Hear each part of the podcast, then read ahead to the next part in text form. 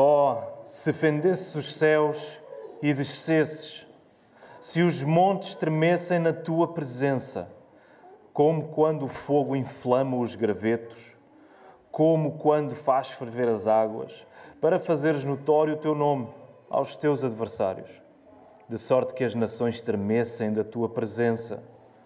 Quando fizeste coisas terríveis que não esperávamos, desceste e os montes tremeram à tua presença.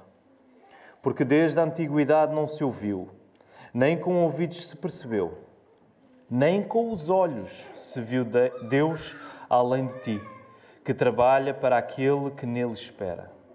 Sais ao encontro daquele que com alegria pratica justiça, daqueles que se lembram de ti nos teus caminhos. Eis que tiraste, porque pecamos. Por muito tempo temos pecado e havemos de ser salvos. Mas todos nós somos como o imundo e todas as nossas justiças como o trapo da imundícia. Todos nós murchamos como a folha e as nossas iniquidades, como um vento, nos arrebatam. Já ninguém há que invoque o teu nome, que se desperte e te detenha, porque escondes de nós o rosto e nos consomes por causa das nossas iniquidades. Mas agora, ó Senhor, tu és nosso Pai, nós somos o barro e tu o nosso oleiro, e todos nós obra das tuas mãos. Não te enfureças tanto, ó Senhor nem perpetuamente te lembres da nossa iniquidade. Olha, pois nós te pedimos, todos nós somos o teu povo.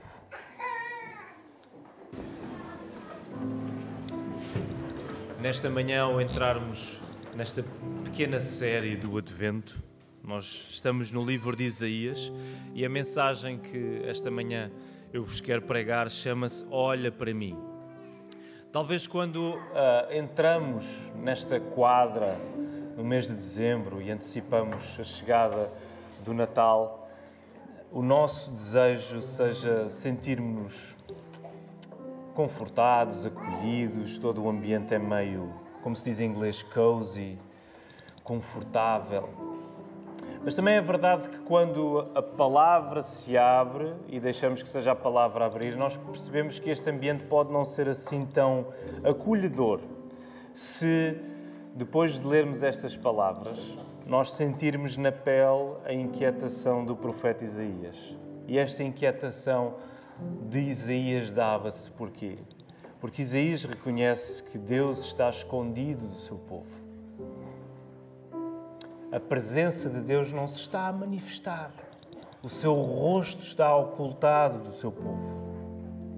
Mas a boa notícia é que Deus manifestar-se a nosso favor, Deus vir até nós, a nosso favor, para nosso benefício e fazer-nos regressar para si, para junto de si, para perto de si mesmo, para que isso aconteça, não não, não depende de alguma coisa em nós. Não depende. Depende unicamente de Jesus. Então nós hoje somos atirados a esta mistura de sentimentos inquietantes, mas por outro lado também com esperança, para que a nossa vida possa refletir isto mesmo, para que nós possamos clamar: Senhor, olha para mim. E nós sabemos que em Jesus este pedido não é apenas um pedido que ficou por responder, mas ele é um pedido que foi respondido, porque Jesus veio e é o nosso Senhor que nós celebramos nesta manhã. Por isso, nós queremos orar pedindo a Deus que nos dirija, pedindo ao nosso Senhor que me ajude a pregar nesta manhã, porque sem a capacitação do Espírito Santo eu não sou capaz de o fazer. Para que o Espírito possa edificar a sua igreja, possa convencer corações que não creem ainda em Jesus. E por isso precisamos da da ajuda do nosso Deus. Vamos orar. Senhor, tudo aquilo que nós fazemos nesta hora e queremos continuar a fazer, Senhor, nós queremos que tudo isso seja para a tua honra e tua glória, Senhor. Foi para isso que tu nos chamaste. Ó oh, Senhor, e nós queremos agradecer-te porque nesta hora nós sentimos-nos cheios de vontade de louvar, de ouvir a tua palavra, Senhor àqueles, Senhor, que estão mais abatidos. Nós te pedimos, Senhor, Deus, eleva, eleva essas pessoas, Senhor, recupera-as, toca os seus, os seus corações. Ajuda-me nesta hora, Senhor, a pregar a tua palavra, que seja de facto o teu texto a vir ao nosso encontro, que o Espírito Santo haja na tua igreja por meio da sua palavra, Senhor, para que nós possamos ver mais claramente o teu filho Jesus, que não ficou escondido, mas veio ao nosso encontro, Senhor. Por isso nós queremos pedir-te tudo isto orando, Senhor, agradecendo-te no nome precioso do teu filho Jesus Cristo. Amém. Muito bem, queridos irmãos. Ler Isaías não é fácil. E agora era suposto eu receber o primeiro amém da igreja. Ler Isaías não é fácil. Quem, quem é que de vocês já leu Isaías de uma ponta à outra?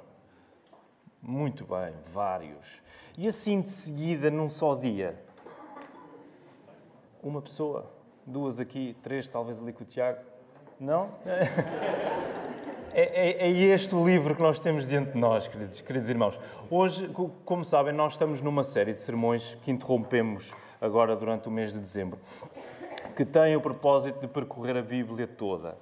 E na semana passada nós ficámos nos livros poéticos ou de sabedoria, terminámos em Cantares de Salomão. E o próximo livro que nós vamos abordar será exatamente este, de Isaías. Portanto, ah, é uma empreitada valente. Hoje o meu plano não é uh, expor o livro de Isaías na sua uh, inteireza, isso seria impossível, isso vai ficar para, para o regresso da nossa série uh, em janeiro. Mas há, há, pequenas coisas que nós podemos retirar para percebermos onde é que estamos, porque de facto é um livro muito exigente. Ele é longo, tem 66 capítulos, é denso, ele vai a muitos lugares. ok? Por exemplo, só para terem uma ideia, Existe neste livro a acusação de idolatria do pecado do povo, não é? o orgulho do povo. Começamos logo aí. Existe o que é mais? Um castigo que é profetizado às mãos, primeiro da Assíria e depois da Babilónia. O que é que temos mais? Temos o castigo de outras nações, inclusivamente, que também subjugaram Israel.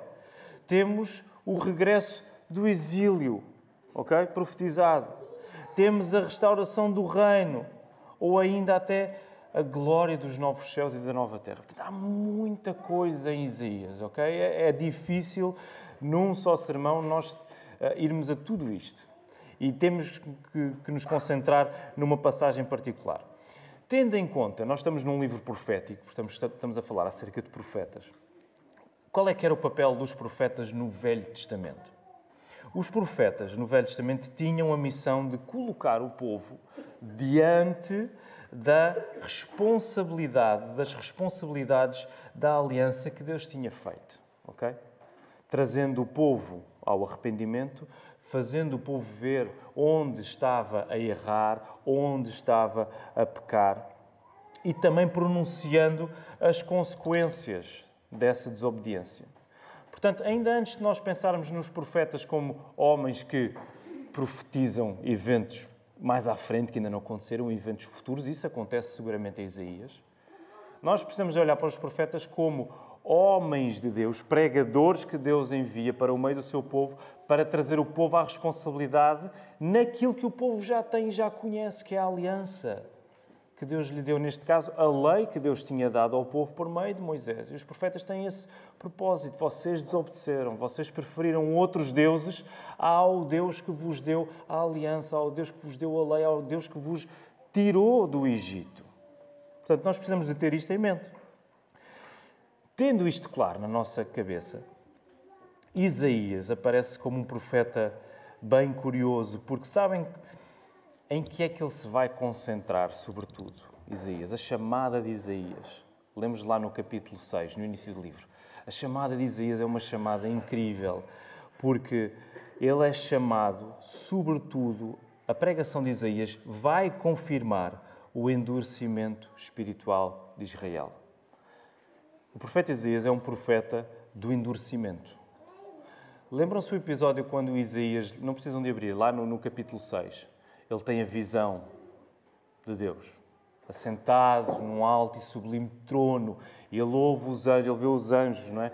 A cantar e a louvar Deus, a dizer: Santo, Santo, Santo é o Senhor dos Exércitos, toda a terra está cheia da sua glória. E ele percebe: Ai de mim, porque eu sou um pecador, Tenho lábios impuros e habito no meio de um povo de impuros lábios. Ai de mim, porque eu vi o Santo de Israel. E o seu pecado é perdoado. E o que é que Deus diz a Isaías? A quem é que nós enviaremos, não é? Quem é que nós enviaremos? Isaías acaba de ter a visão, o seu pecado é perdoado, as brasas do altar vêm e são colocadas nos seus lábios, purificam os seus lábios. E Isaías depois ouve aquilo, Deus a perguntar a quem enviaremos? Quem irá por nós? E Isaías, Senhor, vamos embora, eis-me aqui, envia-me a mim, certo? Até é uma frase que nós gostamos de usar. E cantamos até, Senhor, eis-me aqui, envia-me a mim. Mas aquilo que vem depois, Isaías não estava à espera. Ah, é? Meu querido Isaías, então tu vais pregar para que este povo ouça, mas na verdade não ouça. Para que este povo veja, mas na verdade não veja. Para que este povo fique com o seu coração endurecido e não entendam e eu não os converta. Isaías entra em modo Salmo 13. Até quando, Senhor? Eu não me alistei para isto. Até quando, Senhor? Então, tu chamaste-me para endurecer o coração do povo, para confirmar o endurecimento do coração do povo. É verdade, Isaías não fica sem esperança, porque Deus ainda assim promete guardar um remanescente, guardar aqueles que Deus tomou para si, escolheu para si e preservá-los. Então, tendo isto em conta, nós lemos ao longo do livro indicações claras de que Deus não deixa os seus sem esperança no que diz respeito ao perdão de pecados, certo? Há um castigo a ser pronunciado. A dimensão do, do, do pecado do povo atingiu um estatuto, uma dimensão tal que não há outra coisa senão o pecado, senão o castigo de Deus. Tem de haver castigo para o tamanho do pecado deste povo. Mas ainda assim, a coisa extraordinária ao longo do livro dizias é que elementos de esperança vão aparecendo. E nem o profeta, nem o povo ficam sem esperança. Sobretudo relativamente ao perdão do pecado do povo. Lembram-se de uma passagem particular que traga essa esperança, assim de modo claro? É uma passagem em Isaías que talvez seja o texto mais conhecido em Isaías, que nós uh, conhecemos muito bem e relacionamos com quem? Isaías 53, não é? o texto do servo sofredor. Ele levará a iniquidade do meu povo. Então há, há, castigo e há esperança. Essa é a primeira frase que eu quero que vocês guardem esta manhã. Castigo e esperança são duas realidades que, misteriosamente, por a maneira, misteriosamente porquê? Porque a maneira como elas se vão resolver ainda não está completamente revelado, certo? Misteriosamente andam de mãos dadas no livro de Isaías. Então nós temos castigo e nós temos esperança neste livro. E se há alguma coisa que nós devemos guardar para quando pensamos no livro de Isaías, é isto. Há muita coisa em Isaías, muita coisa complicada até. Mas lembremos, Isaías é um livro que está cheio de castigo. Deus vai derramar a sua ira sobre o povo, vai castigá-los pelo seu pecado, mas ainda assim existe uma esperança que não desaparece. Então, o texto que nós temos diante de nós, nesta manhã, aqui no capítulo 64. Ele faz parte de uma oração de Isaías, uma oração em forma de poema. Ou seja, há algumas traduções da Bíblia indicam isto porque a formatação do texto aparece de maneira diferente. Não aparece uh, formatada, não, não aparece, como é que diz, uh, justificada à direita e à esquerda, mas aparece com pequenos parágrafos, certo? Mais centrado ao meio. Isso indica que é um texto poético que nós temos à nossa frente. Então, esta é uma oração em forma de poema que começa um pouco antes, lá no capítulo 63 ainda. E ele está inserido, esta oração está dentro de uma secção maior que se dedica sobretudo ao regresso do remanescente da Babilónia e também ao, ao livramento final profetizado para um futuro distante, ok? E é, é, este bloco concentra-se do capítulo 40 ao capítulo 66, até ao final do livro. É aqui que nós temos a oração de Isaías. Por isso, nós percebemos nas palavras do profeta uma ânsia. Reparem, o que está em causa é, é o povo ser libertado, porque ele está a ser castigado. É o livramento futuro, final. Então nós percebemos em Isaías uma ânsia para ver Deus intervir como ele interveio no passado. Viram como é que começou o texto? Logo no verso 1. Oh, se fendesses os céus e descesses. Senhor, bastava que tu descesses, rasgasses os céus e tudo ficaria resolvido. Há uma ânsia em Isaías. Isaías, deixa-me usar esta expressão, Isaías está à rasca. Isaías está à rasca. Ele não sabe como é que isto se vai resolver. A única coisa que ele pode fazer, Senhor, se tu ao menos viesses, rasgasses os céus, então a nossa vida ficaria resolvida. Há até uma alusão, não sei se conseguiram uh, notar isso, mas no verso 3, quando Isaías diz: Quando fizeste coisas terríveis, portanto, lá no passado, quando tu fizeste coisas terríveis que não esperávamos, o que aconteceu? Tu desceste. E os montes tremeram à tua presença. Lembram-se um episódio marcante no Velho Testamento onde isto acontece? Onde Deus desce e o monte fumega, treme. Lembram-se onde é que é? Onde? Eu não estava a pedir o capítulo, mas vamos a isso, Michel. É 19. Mas é o livro de Êxodo, é assim mesmo. Quando Deus está diante do seu povo através de Moisés no Monte Sinai. Deus desceu, Deus está com Moisés ali no monte. E o monte não tem como ficar quieto, porque Deus está ali. Então Isaías está-se a recordar daquilo que Deus já tinha feito. Reparem o que é que Isaías continua a dizer, ele a recordar-se de quem Deus é, das coisas que ele já tinha feito. Ele vai dizer lá no verso 4: Não há Deus como este. Nunca ninguém ouviu tal coisa, nunca ninguém viu nada parecido. Não há Deus como este que opera maravilhas e salvação e que trabalha para aquele que nele espera. Reparem, queridos irmãos, o que é que nos está a ser dito aqui? Deus quer ser conhecido pela sua graça, pelo seu favor, dirigido a quem nele confia, a quem nele tem fé. Uma fé que se vê na prática da justiça. Justiça essa feita com alegria, lá no verso 5. Uma justiça que é feita em memória também, recordando das coisas que Deus fez, recordando quem Deus é. Vejam lá no verso 5: tu saias ao encontro, não é? Tu, de facto, manifestas-te sais ao encontro daquele que com alegria pratica justiça, daqueles que se lembram de ti nos teus caminhos. não temos como fazer justiça num único sermão a tudo o que esta ideia encerra. Não há Deus como este que trabalha a favor daqueles que nele esperam. Não temos como fazer justiça agora a tudo o que esse verso significa para nós. Mas interessa-nos guardar de facto a intensidade e a potência do que Isaías está a dizer. O que é que Isaías está a dizer? Isaías está a dizer de maneira bem direta: Deus trabalhar a nosso favor é a realidade mais elevada que nós podemos conceber. De ter um Deus que trabalha a nosso favor, ter um Deus que é o Criador dos céus e da terra, soberano sobre todas as coisas. Esse Deus trabalhar a nosso favor, ser por nós, segurar-nos. Alguém consegue pensar numa realidade mais gloriosa do que esta? Percebem a potência do, que Isaías está a trazer ao povo? Não há Deus como este que trabalha a favor daqueles que nele esperam.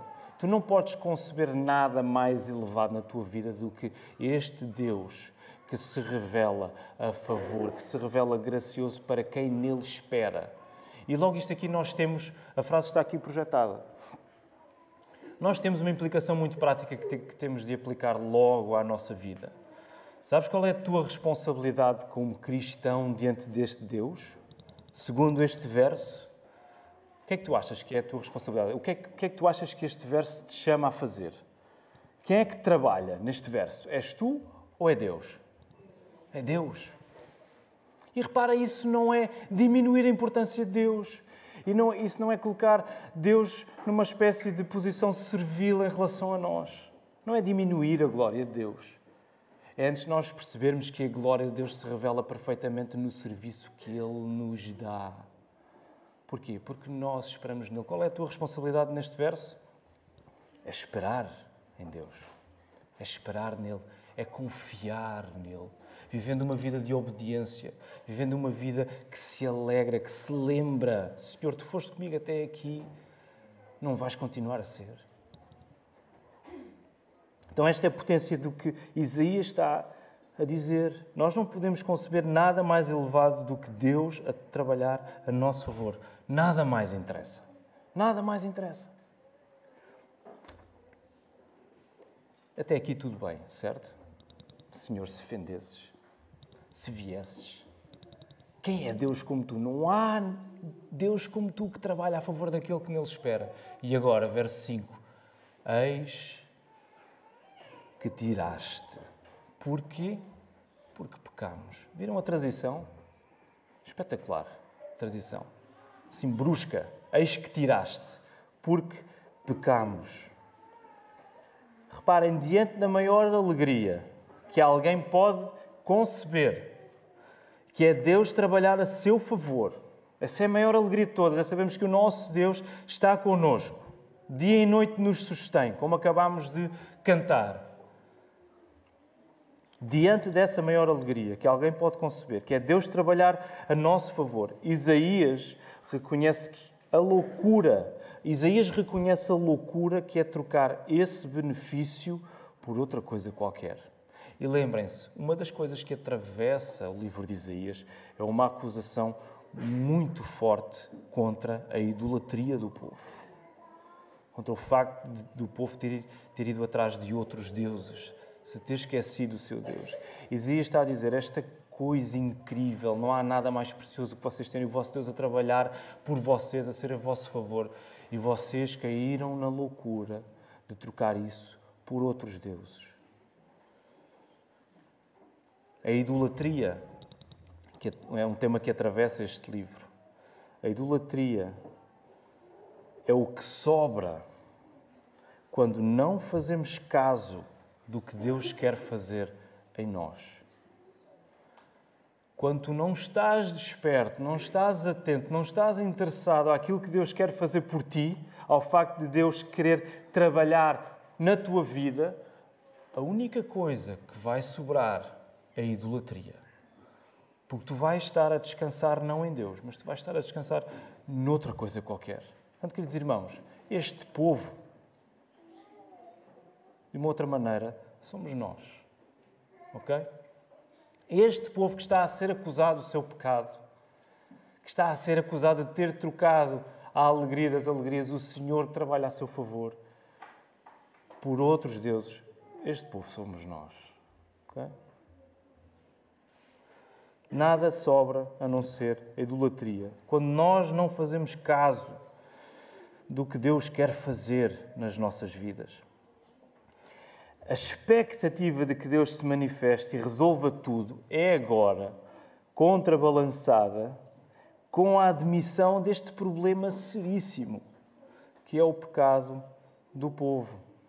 Então, por um lado, nós temos, Senhor, manifesta-te, mas nós pecamos e tu iraste por causa disso. Isaías reconhece que o pecado persistente provocou endurecimento. Lembram-se da missão de Isaías? Endurecer? confirmar o endurecimento, diz volta, volta a isto constantemente. O vosso pecado endureceu o vosso coração. Ele reconhece que o pecado persistente provocou endurecimento espiritual e convocou a ira de Deus. Ok? Era isto que estava estipulado na aliança que Deus fez com o povo lá no Sinai. Se vocês obedecerem, eu vou-vos abençoar. Resumindo muito, se vocês me obedecerem, confiarem em mim, seguirem os meus estatutos, as minhas leis, os meus testemunhos, vocês vão ser abençoados por mim. Se vocês me obedecerem, eu não vos abençoarei mais. Eu vou vos afastar da minha presença. O povo está impossibilitado de esperar em Deus. O coração do povo está endurecido. Isso significa que eles estão impossibilitados de responder à exigência que encontramos lá no verso 4. de esperar em Deus para que Ele trabalhe a nosso favor. É, o cenário é mesmo grave, é perigoso, porque eles estão impossibilitados de esperar em Deus.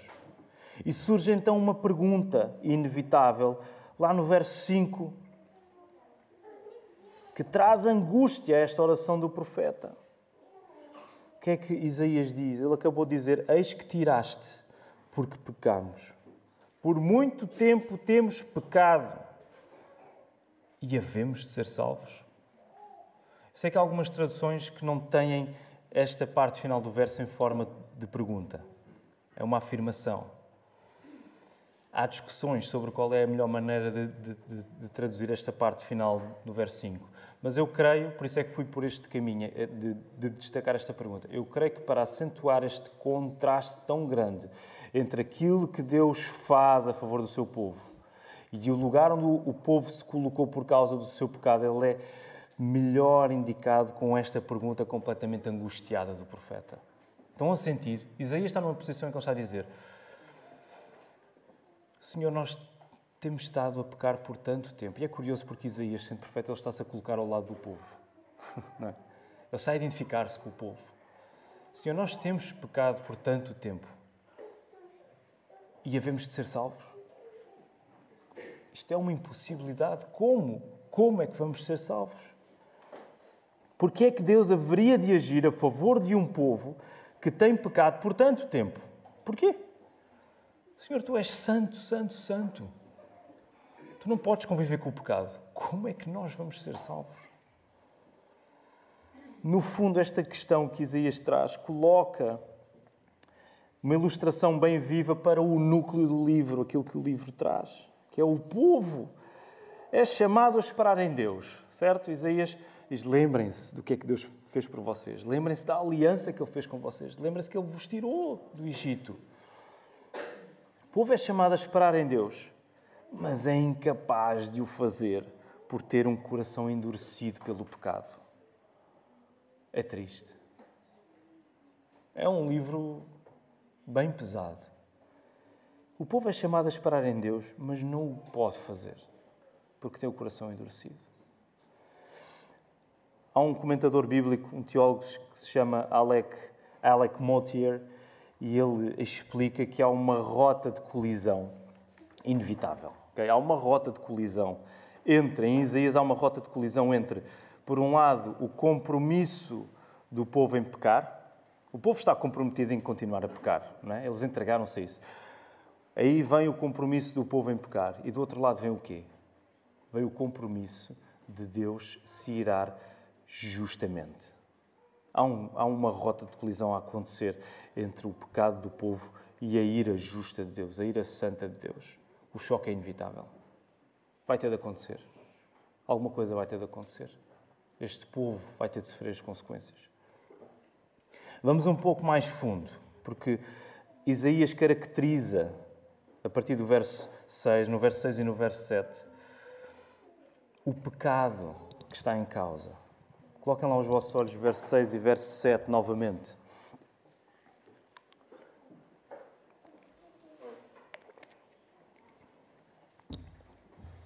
No verso 6, o que é que nós temos? A imagem da impureza, certo? Todos nós somos como imundo. E todas as nossas justiças como trapo da imundícia. Isto é, é, é a linguagem forte do profeta. Ele está a levar o povo de volta para o Levítico, para as prescrições do Levítico, quando lá estava dito acerca daquele que tinha lepra, considerado impuro, e quando ele fala também acerca da menstruação, um símbolo físico da impureza espiritual. Não são palavras fortes que Isaías está aqui a trazer e que indica que tudo o que fazemos, até mesmo o que julgamos ser justo, ser bem feito, está contaminado. Vejam lá no verso 6 todas as nossas justiças, tudo aquilo que nós achamos que é bem feito, que é feito com justiça, que nós achamos que agrada a Deus, é feito com impureza, está contaminado. Ao mesmo tempo, o que é que o pecado nos faz? Vejam lá, todos nós murchamos como uma folha e as nossas iniquidades, como um vento, nos arrebatam.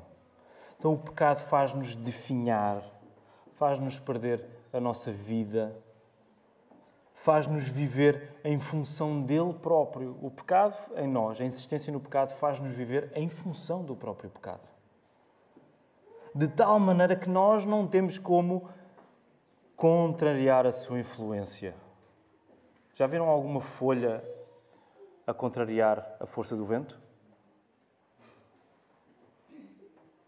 É o que o pecado faz em nós.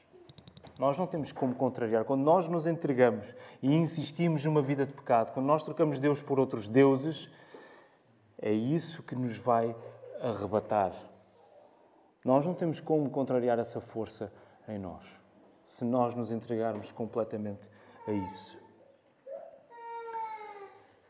E no verso 7 mostra o quê? Qual é a consequência prática de uma vida dedicada ao pecado? O que é que diz lá no verso 7, queridos irmãos? Qual é a consequência? Alguém como o povo que se entrega continuadamente à desobediência, ao pecado contra Deus. O que é que acontece? Já ninguém há que quê? O que é que diz lá o vosso versículo 7? O que é que já ninguém faz? Invoca. Já ninguém invoca o nome de Deus já ninguém se desperta. Minha tradução até diz: já ninguém há que se desperte e te detenha, no sentido de te agarre. Faz lembrar aquela passagem de Jacó, quando não, quando não largava o anjo do Senhor e lutava com o anjo do Senhor, o próprio Deus, no fundo, quando ele estava a lutar e disse: Eu não te largo até tu me abençoares. Já não há ninguém que faça isso, porque o endurecimento chegou. Então, o verso 7 mostra que a consequência prática de uma vida dedicada ao pecado é perder a capacidade de invocar o próprio Deus, porque Ele esconde de nós o seu rosto. Vejam lá, verso 7. Já ninguém há que invoque o teu nome, que se desperte e te detenha, porque escondes de nós o rosto e nos consomes por causa das nossas iniquidades. Quantas vezes é que tu já não experimentaste isto na tua vida? Em que tu insististe, insististe, insististe, até que chegaste a uma posição em que nem invocar o nome de Deus, nem pedir ajuda, tu eras capaz de pedir. É perigoso esse lugar. Deus esconder-se e nós sermos incapazes de o invocar são duas faces da moeda, que é o endurecimento pela insistência no pecado. Deus esconder-se, por um lado, de nós e nós sermos capazes de o invocar. São duas faces da mesma moeda. E essa moeda é o endurecimento no nosso coração quando nós insistimos no pecado. Reparem como a insistência em nos escondermos da coisa mais preciosa que é a presença de Deus. Lembram-se? Qual é que era a coisa mais preciosa que dizia? Estava a dizer que nós não temos a capacidade de, de, ultrapassar na nossa mente. Nós não conseguimos conceber nada mais elevado do que isso. É o que é? É Deus a trabalhar a nosso favor. O Criador a trabalhar a nosso favor. Para nosso benefício. Quando nós insistimos em nos escondermos disso, da coisa mais preciosa, que é a presença de Deus, se vai resultar no que inevitavelmente? Na coisa mais perigosa, que é Deus esconder-se de nós. Deus não pode ter comunhão com o pecado. Quando tu insistes numa vida em que tu rejeitas a presença de Deus, não te entregas a Ele, não abres o teu coração, não invocas o seu nome, quando essa insistência se dá e se dá e se dá e se dá, tu corres o sério risco de o endurecimento acontecer. E esse endurecimento acontece porque Deus esconde o seu rosto. Deus já não resplandece na nossa vida. Esta é a angústia que invade Isaías e que indica que um problema assim tem de ser Deus mesmo a resolver. Vem a, a, a, o dilema de Isaías Senhor, como é que nós havemos de ser salvos se nós já chegámos a este lugar de endurecimento? Como? Só mesmo se tu ofendesses os céus. Só mesmo se tu viesses e fizesses isto tremer para os teus inimigos verem quem tu és e nós fôssemos libertados. Porque no que depende de nós, não há qualquer hipótese. E chegamos ao ponto em que o profeta reconhece que não há nada a fazer, senão o quê? Senão lançar-se nas mãos de Deus. Verso 8. Mas agora, ó Senhor, mas, não é? os mas da Bíblia que trazem aquela esperança de nós está tudo tão mal, está tudo a acumular-se, está tudo, nós não sabemos como é que vamos resolver, mas há sempre um mas. Mas Deus, mas agora, Senhor, que entra em contraste com o que foi dito. Mas agora, ó Senhor, Tu és nosso Pai, nós somos o barro e Tu o nosso oleiro. É a convicção de que o pecado atira-nos para fora da presença de Deus que faz Isaías correr para Ele. É a convicção de que Isaías tem, que é o pecado que nos atira para fora de Deus, que faz Isaías, como profeta, correr para a presença de Deus. Por isso, a oração avança para pedir a Deus que afaste a sua ira e resolva o pecado, porque Israel é o seu povo obra das suas mãos. Reparem, parece que o ponto aqui é o quê? Deus não abandonará o seu povo, porque foi Ele quem o criou. É, a argumentação é esta: Senhor, foste tu que nos criaste, como é que tu nos podes abandonar? Tu, tu és o nosso Pai por nos teres criado. Tu nos chamaste à existência como o oleiro forma alguma, algum objeto, algum artefacto a partir do barro. Como é que tu nos podes abandonar? Tu és nosso Pai. Há uma explosão de esperança nestas palavras que parecem entrar em modo de argumentação com o próprio Deus, não é? Parece que Isaías está a tentar, vamos lá ver se eu consigo criar aqui uma lacuna na lei que me permita que Deus atue a nosso favor. Parece que Isaías está ali a argumentar. Mas na verdade, o que é que Isaías está a fazer? Isaías está a recorrer à promessa que Deus tinha feito. Isaías conhece, ele lembra-se da promessa de que Deus preservaria um remanescente para si, a santa semente lá do capítulo 6. Senhor, tu és nosso Pai, como é que tu nos vais abandonar? E esta promessa, que é prova do amor divino, é o que fundamenta o clamor de Isaías, para que Deus não se lembre mais do pecado do povo. Percebem? Não, não é nada em Isaías que o torne particularmente apto a ir à presença de Deus para poder interceder pelo povo e para poder pedir por misericórdia. Aquilo que permite Isaías ir à presença de Deus é o que Deus disse, é a palavra de Deus. Senhor, tu, tu prometeste, tu prometeste que ias guardar para ti. Senhor, lembra-te, tu és nosso Pai. É? Lembrar outra vez Moisés, quando desce, quando percebe que o povo já caiu em idolatria, fez o bezerro de ouro, e disse: oh, Senhor, como é que tu vais agora eliminar? Não é? Foste tu que criaste este povo. É o mesmo tipo de argumentação, porque Isaías lembra-se: Senhor, tu criaste este povo para ti. Senhor, resolve, ajuda-nos. Assim compreendemos o quê? Compreendemos que o que sustenta o nosso regresso a Deus não é a nossa capacidade de nos mostrarmos prontos a voltar a Ele. O que sustenta, o que permite que tu regresses a Deus, que tu invoques o Seu nome, que tu peças que Ele te transforme. O que sustenta isso não é a capacidade que tu tens de te mostrares pronto. Senhor, agora eu estou pronto a voltar para ti. Não, não é nada disso. O que sustenta o nosso regresso a Deus é o próprio Deus. Mais nada, mais ninguém. Por isso é que Isaías lança-se ao Senhor. Tu és nosso Pai. Portanto, lembra-te, quando tu estás, talvez hoje, talvez neste momento da tua vida, emaranhado num circuito de pecado, que tu não sabes muito bem como é que has de sair de lá, lembra-te que não há nada em ti que vá permitir que tu pelas tuas próprias forças saias e que então te vejas numa posição de dizer: Senhor, agora eu consegui libertar-me, agora vai. É o contrário. Lembra-te, é o próprio Deus que tem a capacidade de te retirar desse lugar. O teu regresso a Deus sustenta-se unicamente em Deus, em mais nada. E estas palavras de Isaías têm de nos virar do avesso. Porque o pecado em nós, reparem, o pecado na nossa vida vai sempre tentar querer convencer-nos do contrário.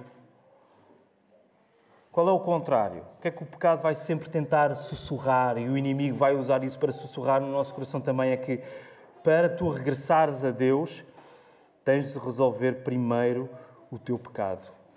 Isso é uma mentira. Tu não tens de resolver nada. Tu só tens é de regressar. E talvez a idolatria das idolatrias seja essa mesmo a de nos julgarmos capazes do que só Deus pode e quer fazer connosco, que é salvar-nos. Mais uma vez, nós estamos na mesma posição que este povo. Porque nós facilmente deixamos que o pecado nos amarre, monta à nossa volta uma teia e nós julgamos: se eu não me conseguir livrar disso, eu não vou ter como invocar o meu Deus. Não, lembra-te, é o contrário. Invoca o Senhor, lembra-te, porque Ele trabalha a favor daquele que nele espera. Esta passagem, queridos irmãos, aproximamos-nos do fim. Esta passagem começou como? Dos versos 1 a 3. Começou com um desejo expresso do profeta Isaías de que Deus fizesse o quê? De que Deus se mostrasse. Né? Se os céus se fendessem, se tu fendesses os céus e descesses, Senhor. Começámos assim. Depois passámos pelo reconhecimento de que o rosto de Deus está escondido, no verso 7. E agora termina pedindo que Deus olhe para o seu povo lá no verso 9. Não te enfureças tanto, ó Senhor, nem perpetuamente te lembres da nossa iniquidade. Olha, olha, pois, olha para mim. Todos nós somos o teu povo. Na Bíblia, a ideia do rosto de Deus. Este é um assunto que nós, volta e meia, uh, trazemos e queremos vincar. A ideia do rosto de Deus resplandecer, brilhar, estar sobre o seu povo, é sempre ligada ao que? É sempre ligada à salvação que Deus opera no seu povo. Por isso é que nós também lemos lá no Salmo 80, Senhor, faz-nos voltar, resplandece o teu rosto sobre nós, resplandece a tua face e faz-nos voltar, faz-nos regressar para ti. Salva-nos, Senhor. Sabem porque é que às vezes temos dificuldade com esta ideia? Porque nós muitas vezes pensamos na nossa salvação, que o Senhor garantiu para nós, apenas limitada, limitada ao momento em que nos convertemos. É certo, o momento em que nos convertemos, o primeiro dia da nossa vida em que colocámos fé em Jesus, em que confiámos nele, em que nos arrependemos, a nossa salvação estava ali, estava a acontecer. Mas Queridos irmãos, a nossa salvação não se limita ao momento da nossa conversão. A nossa conversão é um, é um aspecto da nossa salvação. Mas a nossa salvação verifica-se todos os nossos dias. Porque, como o apóstolo Paulo enfatizava, nós já fomos salvos. Nós estamos a ser salvos. E nós seremos salvos. Nós aguardamos o dia em que seremos de facto salvos completamente. É que a nossa salvação se vá consumar de uma vez por todas. Mas nós vivemos essa salvação diariamente. Como? Arrependendo-nos, confessando os nossos pecados. Nós regressamos diariamente ao, ao nosso Deus. O que é que tu fazes ou deves fazer pela manhã quando acordas? regressar à presença de Deus. Senhor, eu confesso que eu sou um pecador. Esta manhã eu acordei e é provável que eu já tenha pecados para confessar. Eu preciso da tua graça. Faz-me regressar a ti, Senhor. Faz-me regressar à dependência do teu espírito, da tua palavra. Ajuda-me, Senhor. É por essa razão, pelo facto do rosto de Deus na Bíblia estar sempre associado à sua salvação, que nós lemos no Novo Testamento quem é que é Deus a resplandecer para nós? Quem é que é Deus a brilhar sobre o seu povo? É Jesus. Jesus é Deus a resplandecer sobre o seu povo. Jesus é Deus a olhar para o seu povo e sobre o seu povo. Reparem, e vou dar apenas três referências do Novo Testamento. Em João 1,18, o que é que diz acerca do que Jesus faz? É Jesus quem revela o Pai. O Deus unigênito é quem o revelou. Jesus revela o Pai. Em 2 Coríntios 2,6, o que é que Paulo diz? Deus resplandece no nosso coração para a iluminação do conhecimento da Sua glória. Para nós sabermos mais uma vez que não há nada mais elevado que nós possamos conceber senão ter este Deus a trabalhar a nosso favor. E como é que Ele nos dá essa iluminação? Na face de quem? No rosto de quem? De Cristo. Última, Hebreus 1:3. O Filho é o resplendor da glória. O Filho é a representação exata. Não há qualquer erro na representação que Jesus faz do Pai. Ele é a representação exata do seu ser. O próprio Isaías diz qual é o outro nome que Jesus tem. Emmanuel, Deus conosco. Deus conosco. Oh, se fendesse os céus. Os céus de facto foram rasgados. E Deus veio habitar conosco. Então reparem, agora considera o paradoxo divino. Jesus é Deus a resplandecer o seu rosto sobre nós. Agora vê o paradoxo. O que é que aconteceu com Jesus? Deus que resplandece perfeitamente no Filho que é que Deus fez em relação ao filho? Escondeu dele o seu rosto. A própria imagem do Deus invisível, feito visível em Jesus Cristo, é do seu filho que Deus vai esconder o seu rosto na cruz. Porque Jesus está a carregar todo o pecado que nós lemos aqui em Isaías. E eis que o dilema do profeta encontra uma solução. Como é que o castigo e a esperança podem andar de mãos dadas, podem ser resolvidas. Como é que isto vai acontecer? O castigo e a esperança anunciados em Isaías cumprem-se em Jesus. Para que o pecado nunca mais tenha a palavra final em nós. Então lembra-te, por causa de Jesus, tu não tens de ficar preso no teu pecado. E se hoje tu estás de alguma forma endurecido, hoje é o dia em que tu tens de virar para o teu Deus e dizer: Senhor, ajuda-me. Olha para mim. Porque Jesus já veio, ele já tomou sobre si o pior que há em ti. Jesus é a garantia de que Deus Pai nos recebe de volta como filhos. O caminho de volta para o Pai está sempre aberto todos os dias. Jesus é a garantia de que Deus te recebe de volta como filho, como filha que tu és. O seu rosto está sobre nós.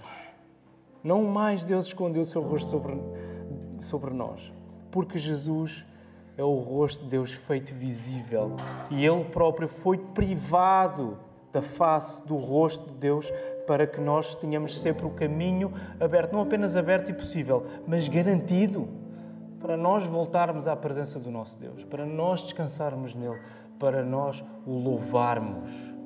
E é isso que nós queremos fazer ainda nesta hora, lembrando a morte do nosso Senhor, comendo do pão, bebendo do vinho, até que Ele volte, até que os céus se rasguem outra vez